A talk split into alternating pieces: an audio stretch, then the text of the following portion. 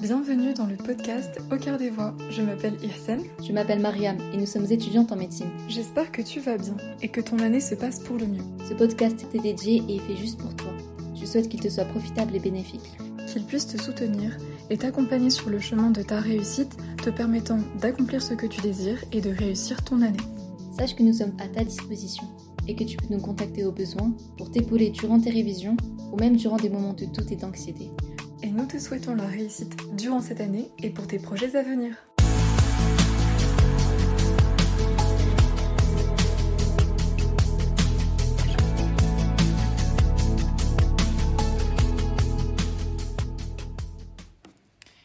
Bienvenue à toi dans ce nouvel épisode.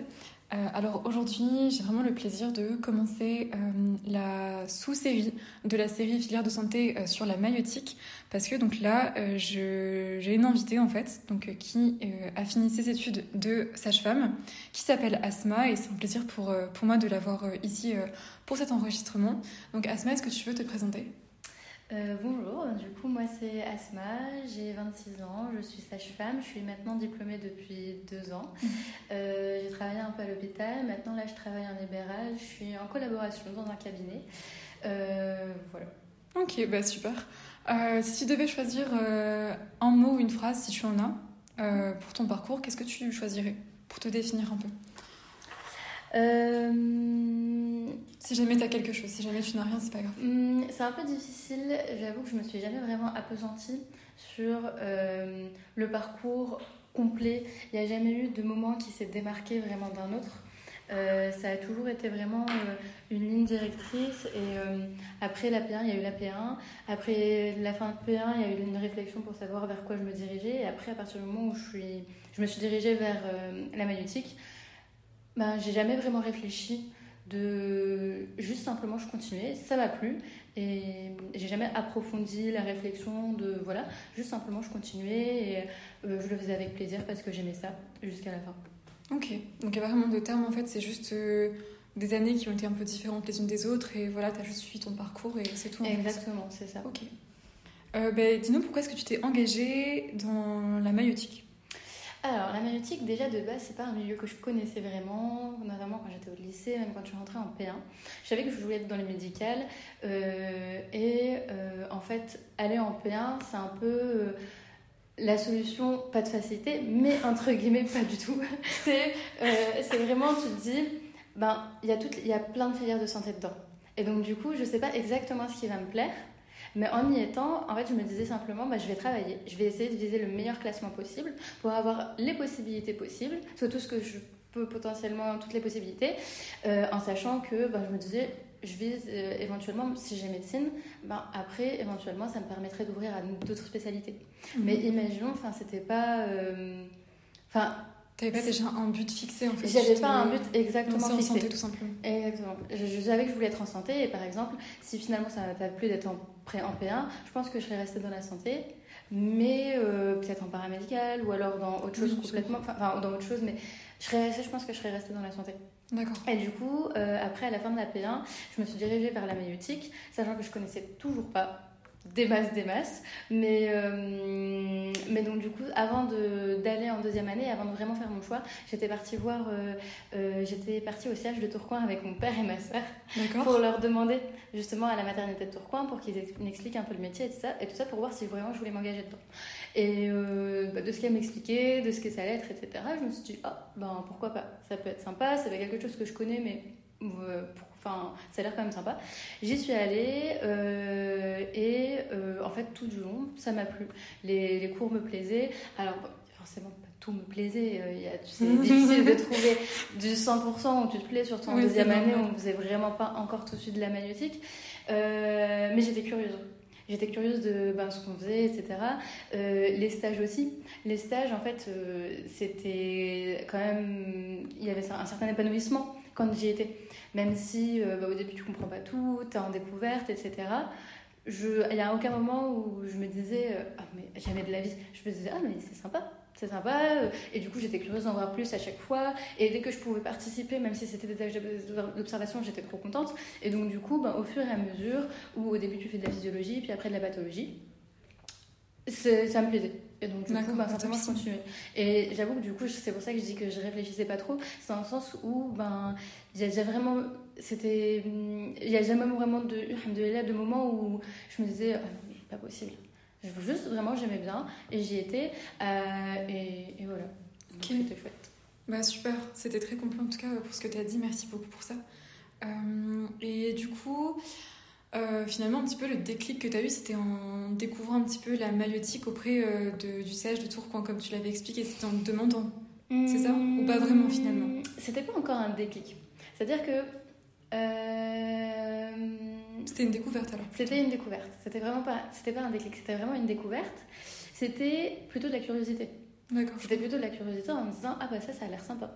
Du coup c'est pour ça que je me suis dirigée vers ça et euh, et après c'est quand j'y étais et en fait ça s'est pas fait.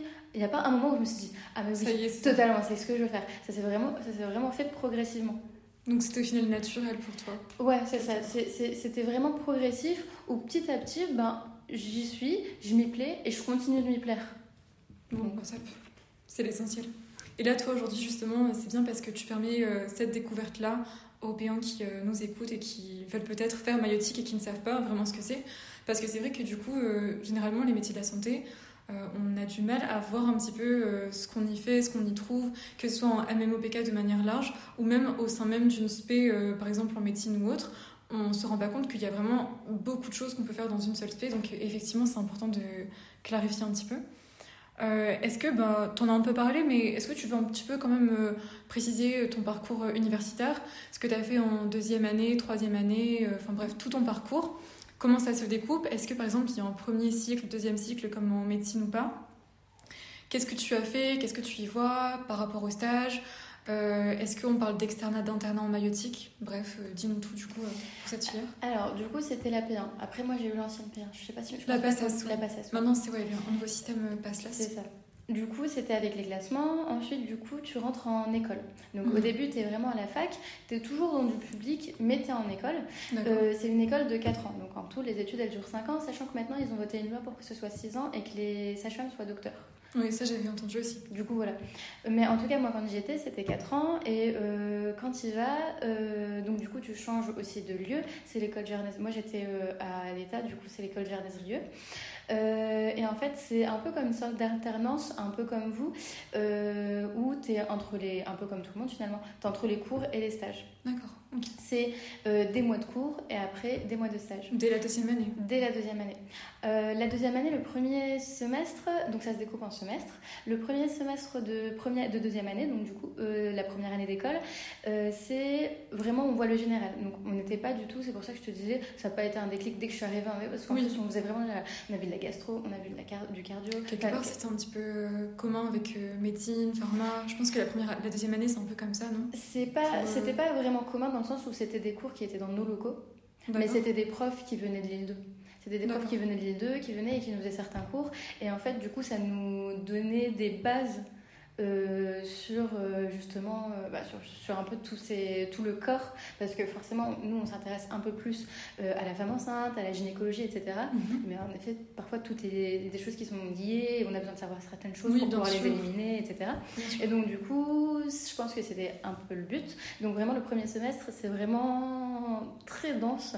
On a même fait de la parasitologie oui, j'avais déjà entendu ça aussi. Je, euh, connaissais une personne qui était aussi en analytique et en deuxième année, elle m'avait dit ça, donc euh, oui. Enfin, voilà, très bon souvenir. mais, donc voilà, et après, euh, fin premier semestre, il y a un stage infirmier. Ensuite, deuxième semestre, là, on rentre dans la gynécologie, l'obstétrique et la pédiatrie. Euh, là, on commence vraiment les stages, donc du coup, en salle de naissance et ensuite de naissance, où là, on commence un peu plus à découvrir vraiment euh, ben, les milieux, etc. Sachant qu'entre la P1 et la deuxième année, il y a un stage d'observation, un peu comme médecine. Oui. Où du coup, on fait, euh, je crois que c'est 2-3 jours de garde, de garde, de garde ensuite de naissance et de garde en salle de naissance. Un truc comme ça, je me rappelle plus. Ok, pas de souci. Ensuite, donc du coup, ça c'est la deuxième année. Et ensuite, après, la troisième et la quatrième année et premier semestre de cinquième année, c'est euh, une alternance entre un mois de cours et un mois de stage. Et en fait, donc du coup, dans l'année, tu passes en salle de naissance, en suite de naissance. Après, en quatrième année, tu passes en service de pathologie. Euh, tu passes aux urgences, aux urgences gynécologiques, aux urgences obstétriques. Tu passes aussi en réanimation néonatale. Vraiment, c'est très large. C'est très large. Et après, ils essayent vraiment de t'appeler. Il y a un certain nombre, il y a un certain quota où tu es obligé de faire un certain nombre de salles de naissance, où tu es obligé de faire un certain nombre de suites de naissance, etc. Parce que ça, c'est vraiment les bases. Et après, autour, ils veulent que tu aies au moins une fois en réanimation, que tu avais au moins une fois en service de pathologie. Aussi en libéral, il y a un stage en libéral. Euh, après, il y a aussi en quatrième année un stage à option où tu choisis ce que tu fais. Souvent, les gens, ils vont à l'étranger. Ils vont faire de l'humanitaire, euh, un mois au Sénégal. Euh, Et c'est ce que tu as fait, toi, Moi, c'est arrivé pendant le Covid. D'accord. Donc, du coup, je suis restée dans l'hôpital où j'étais. Ils m'ont dit T'es bien là-bas, reste là-bas. Parce que c'était le Covid, tout simplement. Mm. du coup, ça a un peu fait abandonner à tout le monde ses projets. Mais donc voilà. après, du coup, arrivé à la cinquième année, donc ça se découpe en licence et en master. Donc deuxième et troisième année, à la fin de la troisième année, il y a un examen de licence. Euh, examen de licence, c'est juste une pratique euh, sur des mannequins et euh, voilà, il me semble que je me rappelle. Pratique sur mannequin et peut-être une question. Et qu'est-ce que vous faites alors du coup sur le mannequin? Alors moi j'étais passée, c'était des gestes très classiques. Euh, il y avait une amie qui était passée sur le frottis. Moi j'étais passée sur quoi? Peut-être aussi sur le frottis. Ouais par exemple la réalisation d'un frottis. D'accord. Et il pose des questions. C'est quoi le papillomavirus? Euh, Tu le fais tous les combien de temps? Etc. Pour voir si tu as déjà commencé à acquérir les bases. Ok. Ensuite, donc en quatrième année là tu rentres en master. Euh, master 1 et Master 2, donc quatrième et cinquième année. Quatrième année, d'un point de vue organisation, c'est la même chose que la troisième année, sauf que quatrième année, c'est là où tu commences à rentrer dans la pathologie tout doucement. Euh, arrivé, du coup, là, tu fais toujours un en alternance, un mois de stage, un mois de cours. Tu as des examens en décembre, des examens en fin d'année. Arrivé en cinquième année, premier mois, tu fais aussi, premier semestre, tu fais pareil. Deuxième semestre, tu fais que des stages six, six mois de stage et c'est ce qu'on ce appelle le stage pré-professionnel. Et en fait, du coup, il y a toute une sélection pour savoir dans quel hôpital tu vas. Tu dois faire une lettre de motivation pour deux hôpitaux euh, et après, il y a un petit entretien et après, ils t'envoient dans un des hôpitaux. Dans un des, Et euh, en Master 2, donc tu devras, il y a aussi le mémoire à présenter, à, à préparer, à soutenir, qu'on commence à préparer en quatrième année de manière générale. Ok. Bah justement, euh, en parlant de ce mémoire-là, euh, qu'est-ce que toi tu avais présenté pour ton mémoire? C'est un sujet que tu as choisi, c'est ça? Si tu t'en souviens, bien sûr, on n'est pas obligé de. Euh, c'était sur l'accouchement physiologique. Alors, euh, j'avais comparé l'accouchement physiologique sans péridurale et l'accouchement avec péridurale. C'était à la maternité de Roubaix où j'ai travaillé par la suite. et en fait, je regardais les issues de grossesse pour les patientes qui prévoyaient d'accoucher sans péridurale et les patientes qui prévoyaient d'accoucher avec péridurale.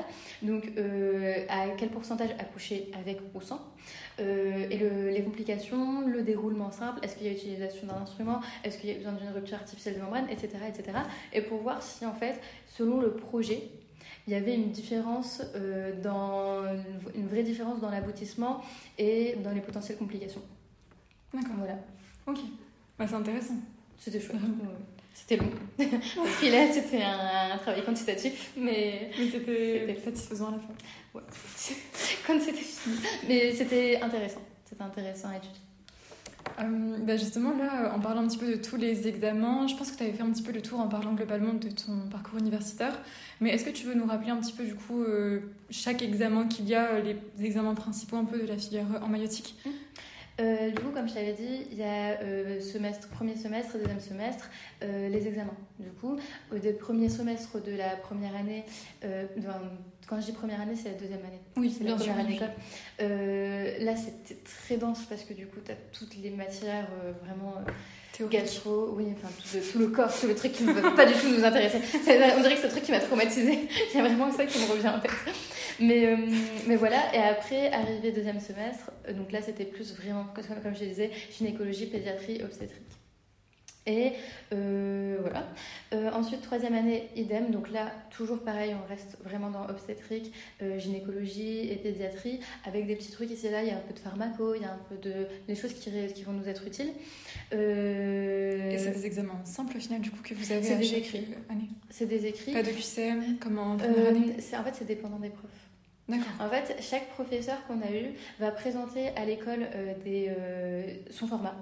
Et l'école va tirer au sort quel prof va tomber. Et donc, du coup, si le, souvent les profs, ils nous disaient, on disait, monsieur vous allez, ou madame, vous allez nous faire tomber quoi à peu près tenter le coup. Et parfois, ils disaient, ben, c'est débrouillez-vous. Et des fois, ils disaient, ben, moi, je ferais plutôt un QCM, moi, je ferais plutôt ça, moi, ce serait plutôt une, pas un, ou- C'était pas fixe vraiment- du tout. C'était Selon vraiment la volonté de, de vos du professeur qui tombera en fait. C'était vraiment voilà. Ensuite, du coup, comme je te disais, en troisième année, donc il y a toujours les examens, mais en plus l'examen de licence. Donc, de mon souvenir, il y a l'examen pratique. Alors, est-ce qu'il y avait un examen à côté euh, oral où on devait, il y avait une question en plus? Là, c'est un peu plus flou. Je pense pas. Je pense qu'il me semble que c'était juste de la pratique sur un, euh, un, un examen assez physio. Par exemple, juste mesurer la hauteur utérine et faire un examen simple. Enfin, voilà. Euh, ensuite, quatrième année, ça revient donc euh, simple, semestre 1, semestre 2. On prépare, on commence à préparer tout doucement le mémoire. Et ensuite, cinquième année, donc il y a semestre 1 et c'est les seuls examens de l'année. Et ensuite, semestre 2. Non, peut-être qu'il y a semestre 2. Bon, bref. Il y a, en tout cas, il- principalement, il y a semestre 1. En fait, semestre 2, c'est l'examen du diplôme. L'examen du diplôme, c'est un oral où tu as deux questions, donc avec un jury. Euh, tu as 10 minutes pour euh, une, dizaine, ou une quinzaine de minutes pour préparer les deux questions.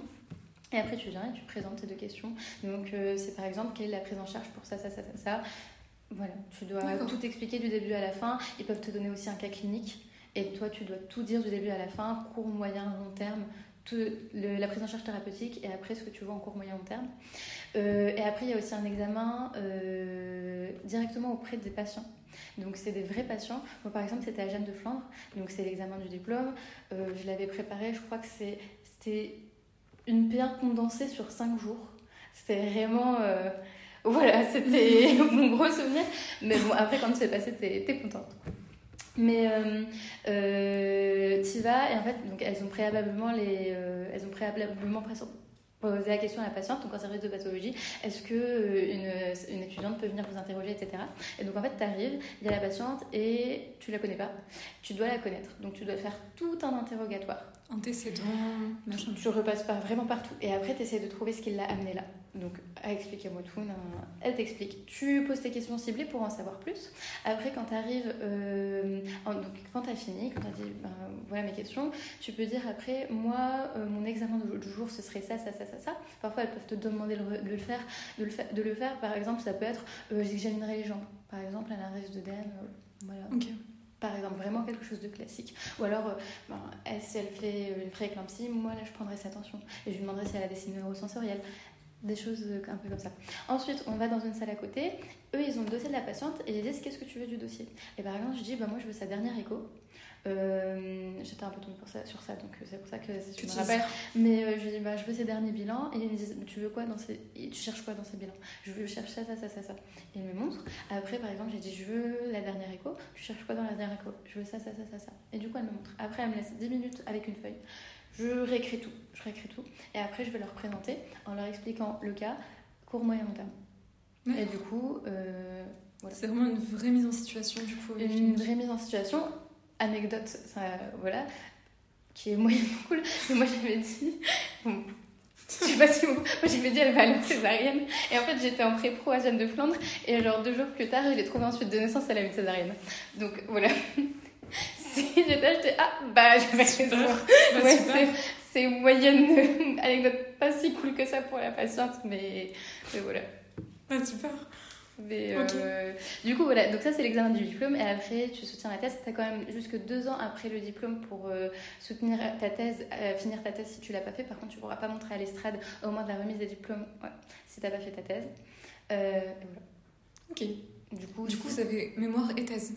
tout à fait. Euh, D'accord. non, euh, pardon, j'ai dit thèse. Tu tout à l'heure, c'est mémoire. C'est mémoire. Oui. Pas de soucis, t'inquiète. Mémoire, tu dois, préparer, tu dois soutenir ton mémoire. Mais après, avec la sixième année, je sais pas comment ça va se passer. D'accord. Donc il y aura potentiellement une thèse comme il y aura un doctorat au final Bah, pour. c'est euh, pour ça, comme je sais euh, qu'a a priori elles sont censées être docteurs, c'est qu'ils feront 6 ans, je C'est très suppose que possible je qu'il y avoir une thèse. euh, une thèse. Ok, ça marche. Euh, bah, franchement, en plus, dans tout ce que tu m'as dit là, c'est, ça me paraît vraiment assez euh, transversal, la maïotique. C'est pas centré que sur l'appareil génital féminin au final. Parce que tu parlais par exemple d'œdème, de signes neurosensoriels et compagnie. Donc au final, c'est quand même très. Enfin, voilà, c'est pas centré à, complètement euh, sur euh, juste une partie euh, du corps de la femme. En fait, c'est surtout dans le cas de l'obstétrique, parce qu'il y a du coup obstétrique, gynécologie et pédiatrie. Et en fait, la gynécologie, ben oui, on est euh, centré sur l'appareil génital de la femme. Par contre, l'obstétrique, en fait, il y a tellement de choses qui peuvent impacter une grossesse que tu peux pas apprendre que ça. Et donc, du coup, quand tu apprends une pathologie, bah, par exemple la prééclampsie, tu vas pas te concentrer sur les répercussions sur le bébé, tu vas te, concentrer sur les répercussions sur la femme, qui peuvent avoir une répercussion sur le bébé, et en fait, tout ce qui peut, tout ce qui peut impacter. Et pareil pour la cholestase, le foie qui entre en compte, etc. etc. Et donc, tu as tout plein de physiopathologies qui entrent en compte, qui initialement bah, sont pas du tout reliées à l'appareil génital de la femme, mais que tu dois, tu dois te connaître si tu veux pouvoir prendre en charge euh, une patiente et pouvoir dépister aussi tout simplement parce que la sage-femme, c'est vraiment la garante de la physiologie. Mon métier, c'est pas de prendre en charge une femme qui a une pathologie, justement, c'est de prendre en charge une femme qui est dans une situation physiologique. Et donc, du coup, c'est aussi un métier de dépistage où je dois dépister une situation, si je dois s'il y a une situation qui devient pathologique, je dois être apte à, la dépister. Et la rediriger du coup en conséquence. Donc du coup c'est pour ça qu'on doit connaître tout ça pour savoir, parce que c'est un peu nous entre guillemets en première ligne, comme par exemple après l'accouchement, euh, euh, comme par exemple à l'accouchement, quand on dit que nous on voit la réanimation natale et réanimation néonatale, euh, c'est nous en première ligne de la réanimation néonatale. C'est-à-dire que certes, si ça prend du temps et qu'on a du mal à, euh, bébé a du mal à reprendre rapidement, malgré la réanimation qu'on est en train de faire, bah là on va demander à la pédiatre de venir et de, ben, te ramener une expertise en plus, tout ça. Euh, mais de manière générale, c'est nous les premières au moment de l'accouchement aussi, il y a quelque chose. Et ben, c'est nous qui agissons. Et en fait, c'est vraiment ça tout le corps du métier. On est dans la physiologie, même dans la gynécologie. Par exemple, les patientes qui se présentent à moi, qui n'ont pas de soucis de santé particulier, c'est pour un examen, euh, un suivi euh, gynécologique classique, pas de souci. Par contre, ben, par exemple, quand il y a des pathologies rénales importantes ou euh, des antécédents, par exemple, d'AVC, des antécédents, là, c'est plus moi. Là, c'est plus moi. on n'est plus dans une situation physiologique. Je ne peux plus gérer. D'accord. Ah, c'est bien que tu le précises ça justement, comme ça ça permet un peu d'éclaircir euh, ce qu'est la maïotique, euh, ce qu'elle n'est pas aussi éventuellement. Donc euh, c'est super top que tu dises tout ça. Et il y a quelque chose du coup que j'ai retenu dans ce que tu as mentionné, c'est que en fait je crois, si j'ai bien compris, tu peux te spécialiser en pédiatrie, gynécologie ou obstétrique en fait, c'est ça?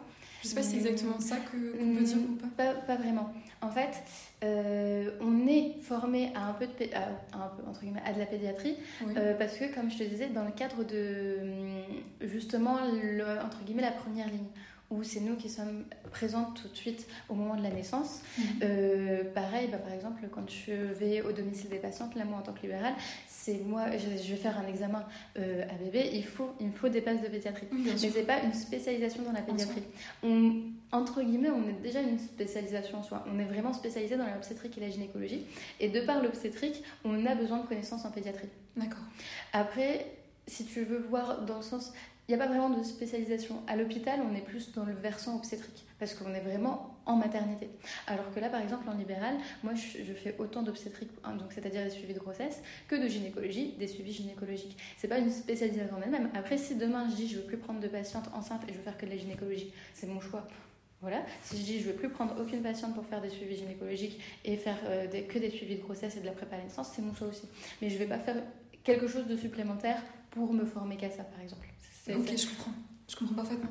Du coup, en fait, c'est juste euh, quand tu rentres en fait dans le cursus maïotique, à la fin, en fait, il n'y a pas de spécialisation en soi. Vous êtes toutes du coup des sages-femmes au même titre, et c'est juste après vous choisissez ce que vous voulez faire dans votre pratique. On est toutes aptes à travailler à l'hôpital, on est toutes aptes à travailler en libéral, euh, en PMI, en on, peut toutes le faire et en fait, c'est chacune choisit ce qu'elle veut faire.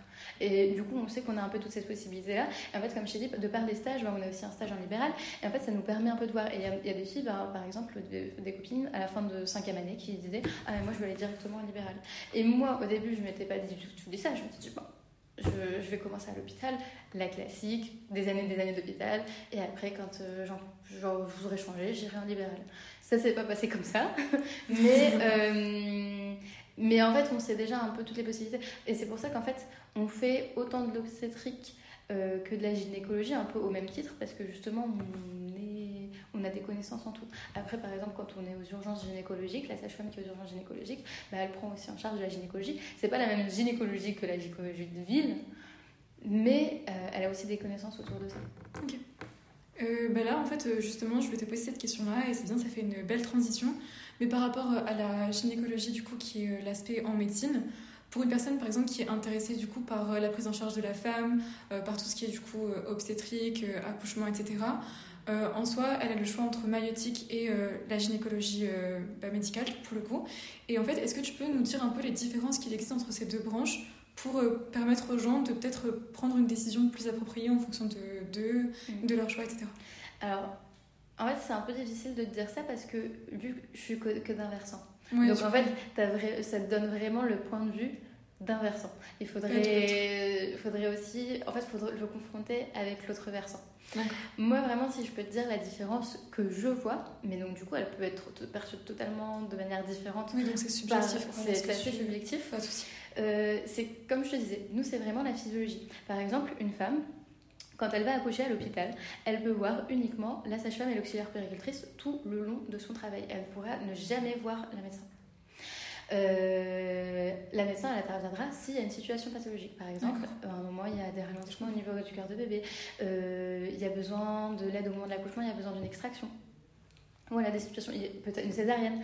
C'est là où la gynécologue intervient. Euh, après, en ville, si par exemple une gynécologue elle va plutôt en ville, là c'est un peu compliqué pour moi de te dire la différence. Si c'est une femme qui a euh, pas de soucis de santé particulier, bah comme je t'ai dit, pour moi, de mon point de vue, il me semble qu'on doit faire à peu près la même chose parce que c'est un suivi de dépistage assez classique. Après, par contre, si elle a des euh, pathologies particulières, euh, et ben là, moi-même, quand par exemple ça m'arrive de voir des patientes qui viennent et qui disent on m'a dit que la sage-femme pouvait faire le suivi gynécologique, donc je fais un interrogatoire. Et quand je, je, remarque une pathologie que moi je ne peux pas prendre en charge et qui peut avoir une incidence sur la gynécologie, et ben euh, là, moi je la, je la dirige vers une gynécologue. Ok. Du coup, vraiment, grande différence entre gynécologie et euh, sage-femme maïotique, c'est vraiment du coup euh, pathologie pour euh, la gynéco, grosso modo, hein, je schématise, et pour la maïotique, c'est physio. C'est ça. C'est ce que j'aurais envie de te dire. Après, il faudrait la confronter avec une personne qui est en gynécologie. En gynécologie Ça serait intéressant aussi de, de toute façon, interroger un peu de tout, comme ça on a vraiment un bel aperçu de toutes les filières. Mais ouais, ce serait chouette. donc, du coup, bah, on a déjà fait un beau tour, je pense. C'était déjà très complet tout ce que tu nous as dit. Euh, peut-être parler des avantages et inconvénients du coup de ces études et de cette filière, de ce métier en général. Qu'est-ce qui est bien, qu'est-ce qui est moins bien? Euh, Alors, euh, les avantages. on est présent dans des moments vraiment importants de la vie des gens. Ça, c'est sûr. c'est entre guillemets un avantage euh, dans le sens où c'est pas forcément toujours un moment évident. C'est un moment où parfois ben, les gens paniquent, il y a du stress autour, il y a de l'anxiété et, euh, on peut vraiment avoir un impact sur un moment qui est vraiment censé être beau. Euh, c'est vraiment c'est la naissance et pour la maman elle fait vraiment un travail formidable et donc du coup euh, réussir à apaiser, réussir à recentrer sur le bel événement que c'est en, en, train d'être, euh, je pense que c'est vraiment un avantage, euh, autant sur l'impact entre guillemets public, je sais pas si je peux le dire comme ça, sur l'impact qu'on peut avoir sur les gens, comme sur l'impact qu'on a, l'impact personnel. Oui, c'est toujours plaisant et satisfaisant de. Il y a un côté, ben, il y, a, y, a un côté où vraiment, ben, on est content d'avoir pu accompagner des personnes et pour qui, ben, qui stressaient et qui disaient non mais par exemple ce qui revient toujours c'est j'y arriverai jamais, j'y arriverai jamais. Si vous allez y arriver. Et du coup d'avoir pu euh, redonner cette confiance à une personne, ben, c'est quand, même, euh, quand même sympa C'est chouette. Euh, après, sinon, un autre avantage, alors là c'est plutôt l'avantage du libéral, c'est que ça dépend en fait, chacun a ses propres avantages et inconvénients. À l'hôpital, donc du coup, c'est plutôt peu axé sur ça, vu que forcément, c'est plutôt les accouchements, etc. Les désavantages de, l'hôpital, moi, je dirais que ce serait principalement euh, le, les horaires. Euh, c'est un système de garde, donc 12 heures de jour, 12 heures de nuit. C'est 2 à 4 gardes par semaine. Parfois, quand y a une petite semaine, on n'a pas de gardes par semaine, et ça, c'est chouette, ça libère beaucoup de temps. 4 gardes, ça laisse quand même du temps autour. Il y a des gardes de jour et gardes de nuit. Souvent, c'est jour-nuit, repos, repos, repos, jour-nuit, repos, repos. Parfois, ça peut être jour-nuit, repos-repos, jour-nuit. Ça dépend un peu. Parfois, c'est nuit-nuit. Quand je dis nuit-nuit, nuit par exemple, jour-nuit, c'est lundi de 7 à 19, euh, mardi soir à dimanche, euh, à mercredi de 19 à 17, euh, de 19 à 7, pardon. Et donc voilà. Après, c'est à titre personnel dans le sens où bah, ça peut être un avantage pour certaines personnes. Moi, je n'aimais pas le rythme de garde en tant que professionnel. En tant qu'étudiant, qu'étudiante, ça ne me gênait pas du tout. Parce qu'il y avait toujours un terme à ça. C'était un mois de stage et ça finissait. Alors qu'en tant que professionnel, C'est je, en- autour des gardes, j'étais vraiment. euh, je, par exemple, après une garde de nuit, je subissais encore ma garde de nuit pendant plus, très longtemps après. Donc euh, c'est pour ça que ça me plaisait un peu moins. Euh, après, d'un point de vue du libéral, du coup, l'avantage, c'était que je peux, je peux choisir mes horaires. Je suis passée plutôt en journalier, ce que j'aime bien euh, faire. Et le désavantage, c'est l'administratif. Oui, forcément. Auquel on nous- pas mal de je trouve. Euh, auquel on ne nous prépare pas beaucoup. À, la, en maïotique, on nous prépare beaucoup pour l'hospitalier plutôt que le libéral. En tout, j'ai fait euh, un stage en libéral sur tous les stages que j'ai fait. Donc, euh, je ne peux pas tous les compter. J'en faisais au moins six par an à peu près euh, à partir de la troisième année, je dirais. Euh, et euh, j'en ai fait un en libéral. Et en fait, mon stage à option, quand euh, il y a le Covid qui s'est fini et qu'on a un peu plus reparti en libéral, tout ça, j'ai demandé à être en, au planning familial. Donc j'ai un peu compté ça comme du libéral parce que c'était vraiment une pratique libérale. Mais en soi, sinon, on n'est pas vraiment préparé à ça. C'était optionnel d'aller sur les cours d'administratif pour, pour le libéral. Et comme je m'y projetais pas, bah, j'y suis pas allée. Et du coup, quand je suis allée en libéral, j'étais en mode redécouvrons tout ça, découvrons tout simplement même tout ça. Donc c'était un, un des avantages. Après, on s'y habitue. Euh, et après, forcément, en libéral, le désavantage, c'est t'as pas de congé payé. Ça, c'est toi et comment tu travailles. Comment tu travailles exactement Donc euh, voilà. Euh, et sinon, euh, euh, l'avantage à l'hôpital, c'est qu'on est en équipe aussi.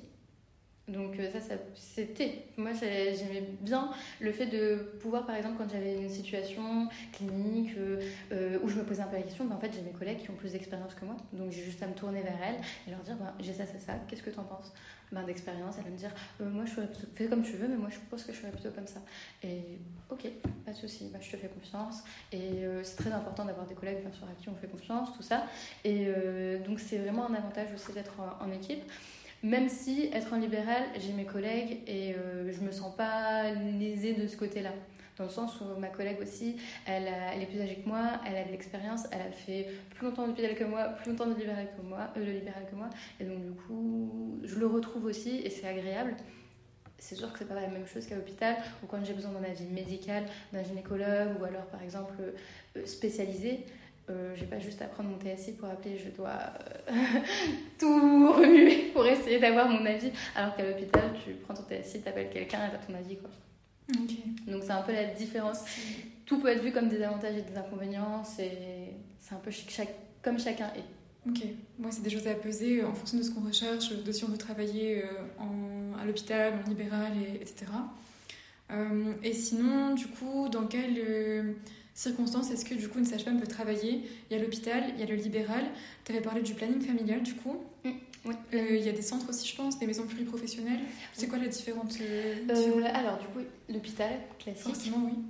Euh, sachant que les hôpitaux, il y a plusieurs niveaux. Il y a niveau 1, niveau 2A, niveau 2B, niveau 3. Jeanne de. Flandre, par exemple, c'est un niveau 3, c'est un des plus gros hôpitaux. Est-ce que tu peux nous expliquer du coup les niveaux Alors, la différence, c'est les services qui vont compter. Par exemple, dans le niveau 1, il n'y a pas, alors, grosso modo, il n'y a pas de service de réanimation natalogie.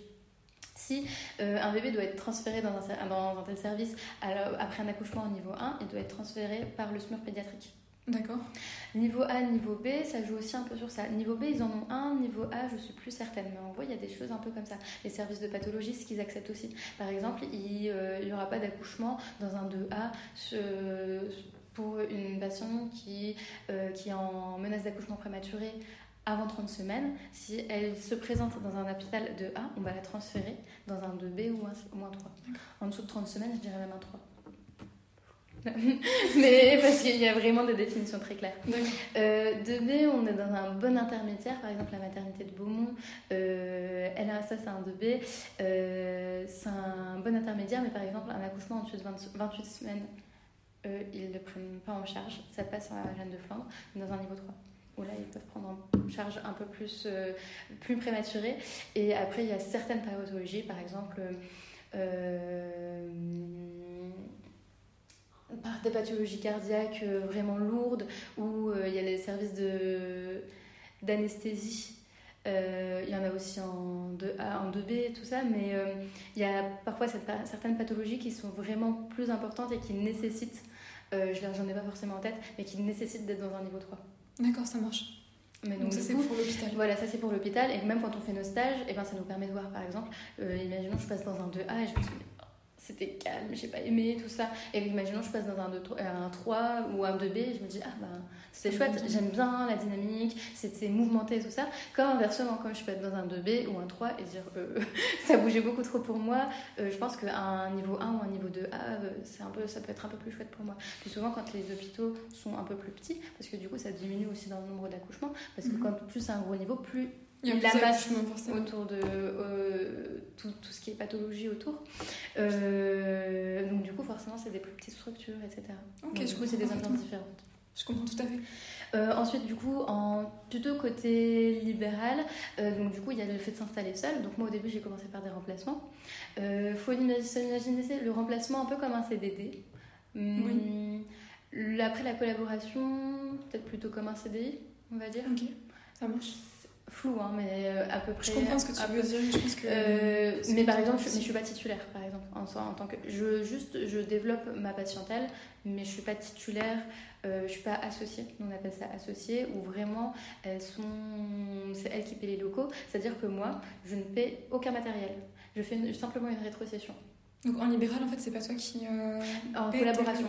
En collaboration, d'accord. En collaboration. Remplaçant, remplacement et collaboration, je paye rien. Je fais simplement, en fait, j'ai mon chiffre d'affaires et je fais euh, une rétrocession. Et en fait, c'est à ma collègue à qui je fais la rétrocession de gérer avec la rétrocession que je fais, dont on a discuté préalablement. Quelle rétrocession je fais, etc. C'est une négociation, entre guillemets. Et voilà. Ensuite, quand tu es associé, là par contre, c'est toi qui paies tout matériel, c'est toi qui paies euh, les. Quand tu es associé, donc soit tu t'installes seul et tu paies tout toute seule, soit tu es associé et donc du coup, tu partages avec tes collègues avec qui tu es associé le matériel, les locaux, etc. etc etc. Donc du coup, important de s'installer avec quelqu'un avec qui on s'entend bien, avec qui voilà. Oui, forcément du coup. Euh, après, sinon, il y a plusieurs structures. Il y a les structures de PMI. Euh, il y a la structure, si par exemple dans l'hôpital, à l'hôpital, on peut aller en HAD, en hospitalisation domicile. Donc c'est les sages-femmes qui font les surveillances, donc des patientes qui ont été hospitalisées à l'hôpital euh, et qui ont été, qui ont eu le droit de rentrer chez elles, mais qui nécessitent quand même une, une surveillance rapprochée avec l'hôpital. Donc elles sont reliées à l'hôpital, elles demandent les avis de l'hôpital, elles sont dans des locaux liés à l'hôpital. D'accord. Euh, globalement, c'est un peu là qu'on peut retrouver la sage-femme. Planning familial aussi.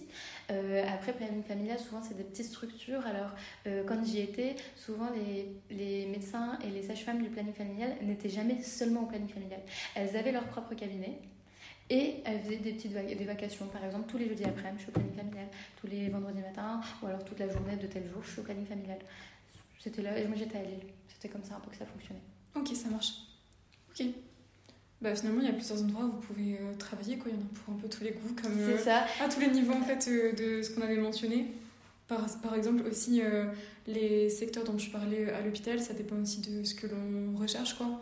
Donc, au final, c'est un peu pour tout le monde. Donc, on a le temps de voir un peu ce qui nous plaît vraiment. Déjà, quand on est étudiant, on parcourt un peu de tout. Donc, du coup, on sait déjà, c'est facile de tout de suite dire ce qu'on n'aime pas. Après, voir ce qu'on aime, ben, c'est parfois ça peut changer, parfois même ce qu'on n'aime pas.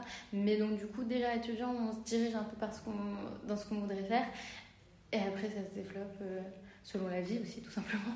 c'est top. Non mais c'est bien, t'as raison. Enfin, de toute façon, je pense que c'est bien de peut-être pas se fermer tout de suite dans quelque chose et de vraiment essayer de tout voir pour après bien choisir euh, ce que l'on veut au final. Tout à fait. Et voilà. Bah, en quoi En soi, pardon. Euh, pourquoi est-ce que tu conseillerais, en, pourquoi tu conseillerais par exemple à une personne de faire euh, maïotique En quoi ça se démarque du coup des autres euh, filières MMOPK pour toi, de manière subjective? Est-ce que c'est le contact avec les patientes? Est-ce que c'est la transversalité quand même que vous avez? Ouais. C'est vrai que, en fait, souvent on est, on, a, ouais, on est très très en contact vraiment dans l'intimité des patientes. Oui, du coup. Donc en fait, on ne le fait pas pour ça, mais en fait, on le fait parce qu'on sait qu'on peut avoir un impact positif autour de ça. Euh, on, peut, on sait qu'on peut avoir un impact positif autour de ça. Et donc, du coup, c'est vraiment là où ça peut, être, ça peut se démarquer un peu. Pareil, après, quand on est médecin, on peut aussi avoir un impact positif sur d'autres choses. Mais là, c'est vraiment sur ça. Sur une grossesse, sur euh, un suivi gynécologique. Beaucoup, finalement. Euh, par exemple, une femme qui ne faisait pas son suivi gynécologique pendant longtemps, après, quand elle vient te, quand elle vient voir et que finalement ben, ça s'est bien passé et tu as pu l'apaiser, ben, tu sais que tu as réconcilié quelqu'un avec son suivi. Et c'est un suivi très important. Et donc, du coup, tu peux avoir un impact là-dessus. Pareil, euh, pour un accouchement, tout ça, tu... c'est vraiment, tu es vraiment au contact même d'une patiente dans, de, de, patientes dans des moments vraiment très intimes, un accouchement, le travail, une patiente qui est sans péridurale, euh, l'aider à trouver des positions qui la soulagent, euh, l'aider à travailler sa respiration, euh, après même avec une péridurale, mais avec une péridurale, juste en faire pour la patiente un moment agréable, un moment dont elle se souviendra avec joie, ben, c'est chouette. Il y a beaucoup de psychologie aussi en maïotique, hein, finalement. C'est, en, en tout cas. Il y en a beaucoup. Alors, c'est hum, je pense qu'il y en a toujours un peu partout parce que quoi que tu fasses finalement quand tu es au contact quand tu au contact des gens ben forcément ça, ça entre en compte. Mais c'est vrai que parfois on se retrouve dans certaines situations qu'on n'avait peut-être pas prévues où ben, en fait on apprend sur les gens on apprend aussi sur nous-mêmes parce que bah, forcément on grandit comme ça. Euh, et, donc voilà. Donc en soi, on est aussi, euh, aussi ce qui peut se différencier des autres, c'est que euh, on a un versant où parfois on est notre propre, par exemple, entre une infirmière et un médecin, il y aura un médecin qui fera la prescription et l'infirmière la, qui, la, l'appliquera entre guillemets. Qui, voilà. la sage-femme, elle fera sa propre prescription et elle l'appliquera seule. Par exemple, des antibiotiques. Euh, bon, c'est un peu plus, ça c'est plus un peu à l'hôpital. Par exemple, on est apte à l'hôpital, je suis apte à prescrire les antibiotiques et à lui injecter les antibiotiques. Euh, je suis apte à lui prescrire du, du fer et à. Euh, non, ouais. Cette partie-là, parce que je, je, me. Je, Attends, on va faire un moment de silence et après tu vas reprendre comme ça on coupera. Ok. Euh, euh, après, en libéral, tu prescris toi-même, par exemple, tu prescris toi-même la contraception que tu vas poser, par exemple un stérilet ou un implant, et c'est toi qui vas poser le stérilet ou l'implant, et c'est toi aussi qui le retirera. Tu as vraiment ces deux versants où euh, tu as vraiment le côté clinique diagnostique qui se retrouve aussi, je pense, dans d'autres filières que la médecine, bien sûr. mais tu as aussi le côté où tu appliques ce que toi-même tu as diagnostiqué et donc euh, ce que, le traitement que tu, qui est nécessaire. D'accord. Voilà. Ok.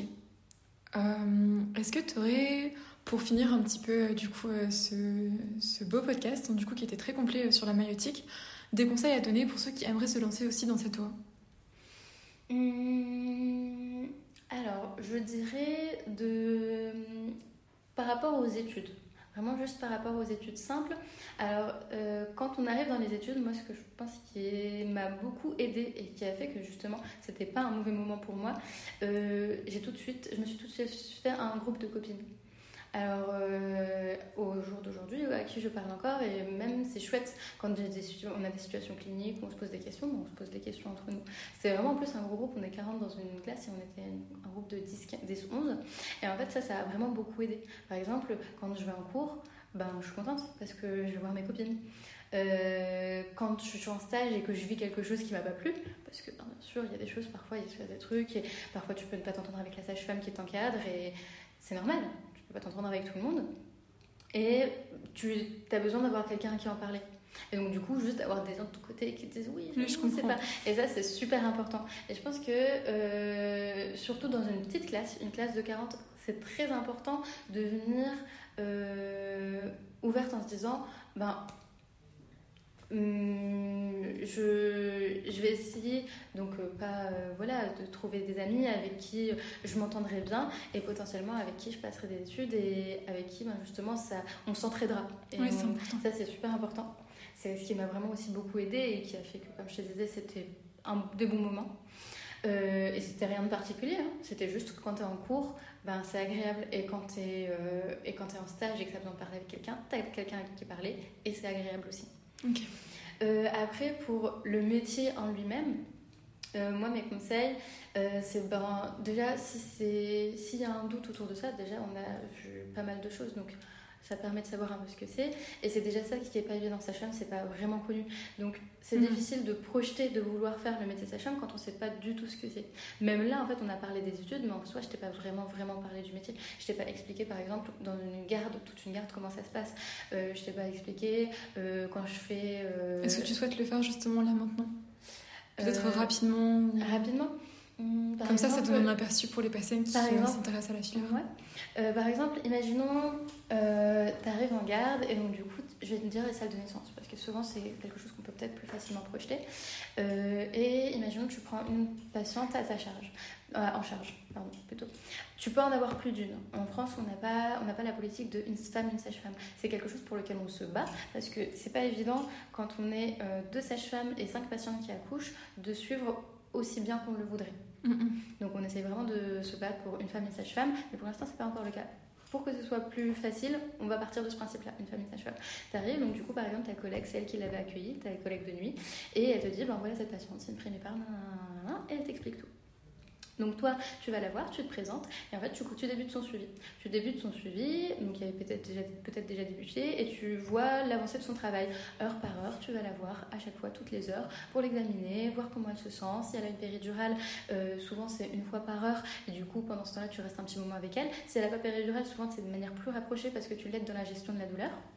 Et puis ça avance, ça avance tout doucement. Et donc pendant tout ce temps-là, il y a toute une, euh, toute une surveillance. Il y a le réenregistrement du rythme cardiaque qui en continue. Et donc du coup, tu es toujours sur le qui-vive quand tu es en salle de naissance.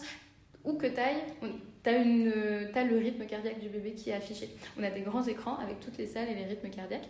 Et donc, du coup, si tu en poste sage-femme, tu as ta salle avec ton rythme cardiaque. Si tu es à l'endroit où tu manges, tu as ta salle avec ton rythme cardiaque. Si tu es dans une autre salle et que tu avec une autre patiente, et ben dans chaque salle, on a les, tous les rythmes. Après, on est en équipe. Donc imaginons un moment tu le vois pas, ta collègue elle est aussi là, donc elle le voit aussi.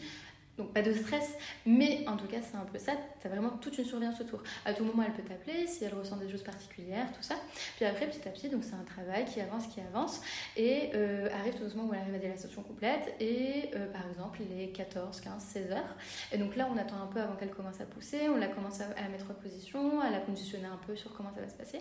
Puis arrive 16 heures où le bébé est bien descendu dans le bassin et tu vas t'installer. On est en équipe avec les auxiliaires péricultrices qui sont dans le service avec nous, avec qui on est en communication, etc. Euh, au quotidien. Et donc, du coup, on est à deux pour l'accouchement. Elle, elle va s'occuper de bébé, accueillir bébé, et nous, on est, et elle va euh, motiver la patiente au moment des poussées et nous on est en face et on va accueillir bébé. C'est vraiment la patiente qui fait tout. L'accouchement c'est vraiment un accompagnement, c'est elle qui accouche et nous on est là et on l'accompagne. L'idée, du coup, c'est de faire en sorte que ça se passe le mieux possible. Et en même temps, notre, euh, euh, but, c'est aussi, par exemple, qu'il y ait le moins de déchirures possible. Par exemple, quand la femme, elle pousse, si elle pousse de manière un peu trop rapide, c'est là où on peut avoir des déchirures, etc. Et bien, nous pousse, c'est pour ça qu'on est là, pour s'assurer que ça se passe de manière la plus douce possible. Euh, après, quand le bébé sort, on s'assure qu'il n'y ait pas de cordon du cou. Après, du coup, on finit et on, présente bébé. Du coup, à maman, le cordon, il est toujours en place etc., etc. Du coup, on coupe le cordon, le placenta sort, tout ça, tout ça. C'est vous qui coupez le cordon en tant que sage-femme on, on, coupe le cordon, c'était un en général. Souvent, c'est les ah, d'accord, ok. Bah, souvent, c'est les parents. Ah, ça, je savais pas. bah, souvent, on leur propose de couper le cordon. d'accord, ok. C'était un on, il est coupé, quoi. D'accord, ok. Euh, on leur propose, le papa ou la maman, parfois ils veulent pas. Ils disent, bon, on va pas toucher. Ben, on coupe. Ou alors on propose avec l'auxiliaire, on dit, est-ce que tu veux couper le cordon Ok, ok. Euh, et donc voilà, et en fait, l'accouchement en lui-même, il peut passer. Tu peux rester une heure dans la salle, tu peux rester une heure et demie, tu peux rester une demi-heure si ça va vite. Et donc, du coup, après, tu... il y a les petites choses. Donc, à la fin, euh, est-ce qu'il y a une déchirure Est-ce qu'il faut faire une suture? Parce que du coup, on est très manuel de ce côté-là. Souvent, les sages-femmes, elles coupent elles, aiment bien coudre, etc. Mais parce que justement, on est formé à la couture de par les sutures euh, des déchirures. Euh, et puis après, la femme, elle reste pendant deux heures en surveillance pour les risques d'hémorragie délivrance. Et donc, du coup, euh, toutes les 15-20 minutes, on va la voir pour s'assurer que, pour jeter un coup d'œil au saignement et s'assurer qu'ils sont bien maîtrisés. Deux heures après l'accouchement, donc elle, elle reste à la maman, elle reste en peau à peau avec bébé. Si elle souhaite mettre au sein bébé, elle peut mettre au sein bébé. Et souvent, bah, dans ces deux heures-là, on essaye de les laisser un peu ensemble, les parents et bébé, pour que bah, puissent profiter un peu de ces premiers moments. Juste, on passe régulièrement pour faire des, petites surveillances. Pareil pour l'extérieur elle, elle passe régulièrement pour voir. bébé, comment ça va, si on veut commencer à mettre au sein, faire une première tétée. Et puis après, deux heures après, on réinstalle la maman, on fait les dernières, s'il y a une péridurale, on retire, le cathéter de péridurale, etc. On prépare aussi bébé, on fait son premier poids, on prend sa température, voir si elle est bonne, etc. Et puis après, maman, elle remonte. En gros, c'est ça un suivi. Et donc, du coup, sur, un, sur 12 heures, on peut faire deux ou trois fois ce suivi-là.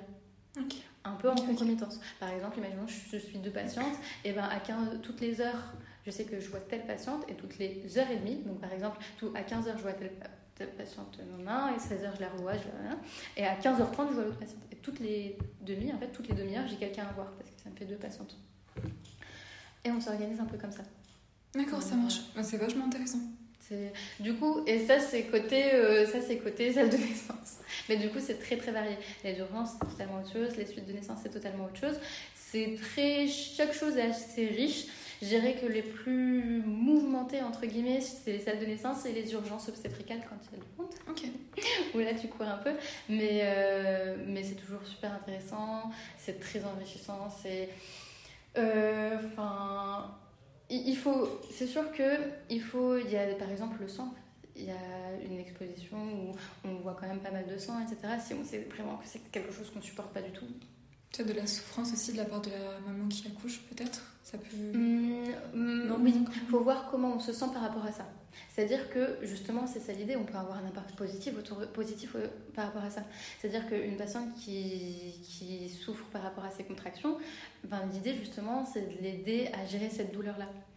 Euh, c'est pas de la regarder de manière euh, passive et du coup dire oh là là qu'est-ce, qu'est-ce, que, qu'est-ce que je fais là?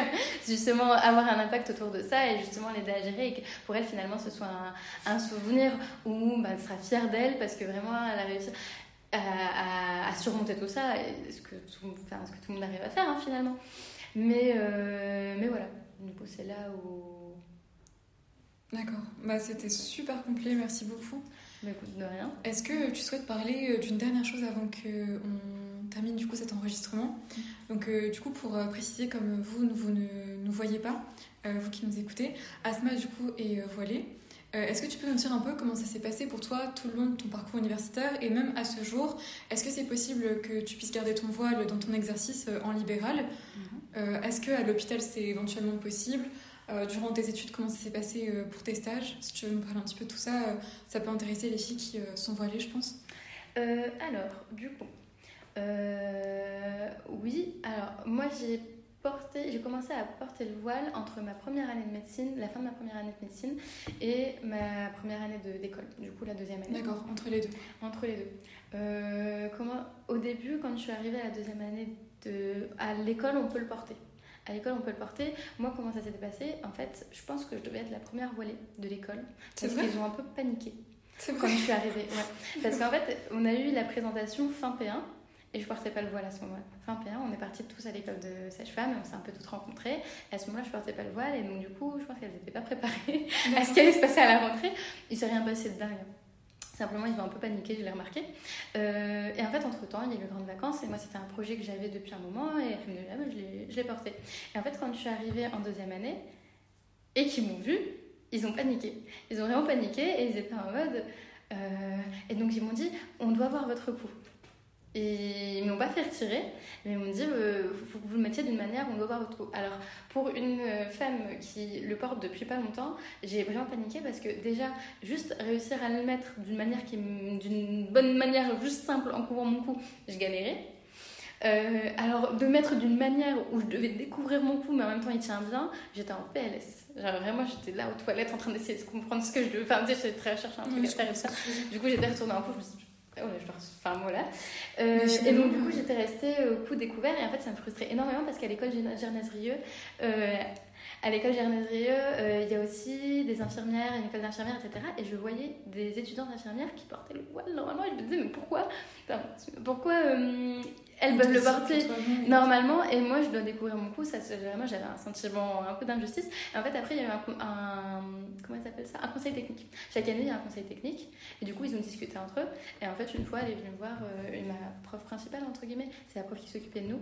Elle m'a dit bah, en fait, tu peux le mettre comme tu veux. Je sais pas merci enfin. Ça a pris du temps mais c'est pour ça.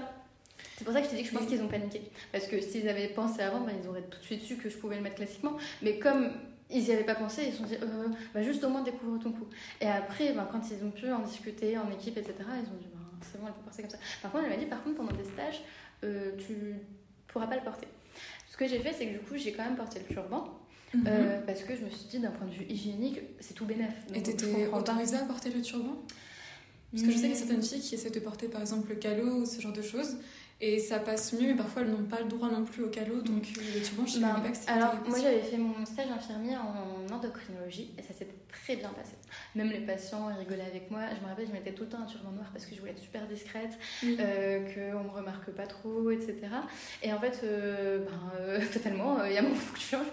Donc, du coup, euh, ben, quand t'as plus de turban noir, j'avais mis un turban mauve et j'aurais même un patient qui m'avait complimenté dessus. Enfin, vraiment trop adorable, ça s'était trop bien passé. Euh, et, euh, et après, je suis arrivée à un stage à Douai où là, j'ai eu une moins bonne expérience. Et en fait, je suis vraiment. euh, j'ai toujours très peur de la confrontation. Alors, vraiment, dans le milieu professionnel, je suis très différente dans le milieu personnel. Non pas que j'aime la confrontation personnelle, j'aime pas du tout non plus. Mais d'autant plus dans le milieu professionnel. Vraiment, ça me stressait, ça m'angoissait que ça puisse arriver. Et donc, du coup, je mettais le turban, toujours de manière très discrète. C'était un petit tous des petits turbans noirs qui se remarquent pas. J'étais avec les auxiliaires péricultrices parce que c'était un stage plutôt versant pédiatrie. Et euh, je m'étais on m'avait demandé de le retirer. Du coup c'était pas un bon souvenir mais en fait à partir de là je me suis dit bon c'est tout. Quand je suis en stage je vais pas je vais pas chercher et euh, c'est tout. Je verrai après quand je serai diplômée. Sachant que quand je suis en salle de naissance et en en salle de naissance et en en- aux urgences, je mettais le calot. Parce que de toute façon, je mets le calot quand je fais un accouchement, je mets... donc je mettais mon calot. Euh, par contre, en suite de naissance, ben, je... certes, je mettais des soupules en dessous de. Parce que quand tu mets juste un t-shirt, en fait, tu es vraiment dans une dissociation de ta personnalité où euh, tu t'es, couverte juste avant de rentrer et puis après quand tu rentres dans le service ben finalement après avoir mis ta tenue de stage tu le retires en disant en fait je suis pas deux personnes différentes entre le moment où je suis arrivée et le moment où je suis en train de soigner quelqu'un. Je suis toujours la même personne. Donc ça fait c'est, un sentiment assez bizarre mais c'est tout. Euh, ça, s'est passé comme ça. Puis après quand j'ai travaillé euh, pareil j'étais toujours dans cette crainte de la confrontation. Et moi je me disais toujours mais moi si je m'embrouille avec quelqu'un à l'hôpital je ne reste pas moi je reste pas dans un milieu de travail où je me sens pas bien et donc du coup j'étais très stressée par rapport à ça et du coup c'est un peu un regret dans le sens où je pense que si j'avais tenté de mettre tout de suite le turban ça se serait passé surtout qu'en plus j'étais dans une mat- une maternité qui je pense est assez ouverte à ça et, euh, et du coup, euh, qui, en fait, qui m'aurait juste pas créé de problème. Parce que c'est vraiment pas ce qui les intéresse. Ce qui les intéresse, c'est juste que tu travailles bien, que tu fasses bien ton travail. Et finalement, c'est ça le plus important. Mais euh, donc je pense que ça serait, ça serait passé, mais en fait ce que je faisais c'est que quand j'étais aux étages, je mettais rien de particulier, et quand j'étais plutôt au rez-de-chaussée, bah, je mettais le calot parce que ça se prêtait à la situation, étant donné que c'est plus hygiénique pour les urgences et pour le Oui, je comprends et ce que pour tu le et pour le, les salles de naissance. Euh, et après du coup finalement j'ai accepté changer et je suis partie en libéral. Et libéral, bah, c'est du quasi privé en fait, tu fais ce que tu veux. Donc, Et euh, donc du coup je me suis dit tu- peux le faire. euh, ton je- le- moi, je suis partie du principe que, de toute façon, euh, moi, c'est ça ou rien.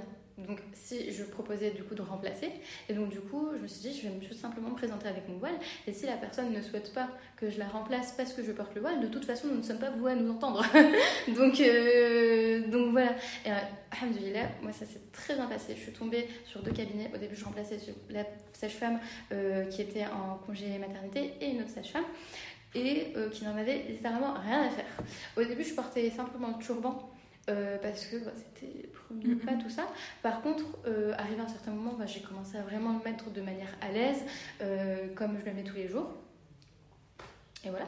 Pareil avec les patientes, bah, au début, de par tout ce qui se passe un peu autour, etc., du coup, forcément, euh, les gens, ça les surprend quand ils voient une femme valée.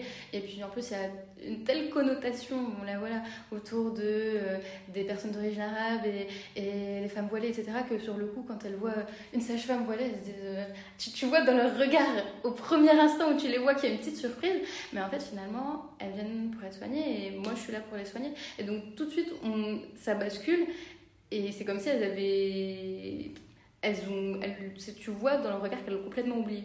Et puis après, le, toi, ça te t'impacte pas non plus dans ta vie quand tu, euh, comment dire, quand tu exerces et tout ça, même ces regards-là, etc., ça te fait rien et tu vis normalement. non, parce que, en fait, la première fois, si ça m'a fait quelque chose, parce que je me dis, bah, pourquoi elle me regarde comme ça? Mhm. Et puis ensuite, au fur et à mesure, et en fait, par exemple, une fois, j'avais une dame qui me. C'était un, elle, c'était un peu comme ça, où je voyais qu'elle me regardait un peu, pas de travers, mais ça se voyait qu'elle était.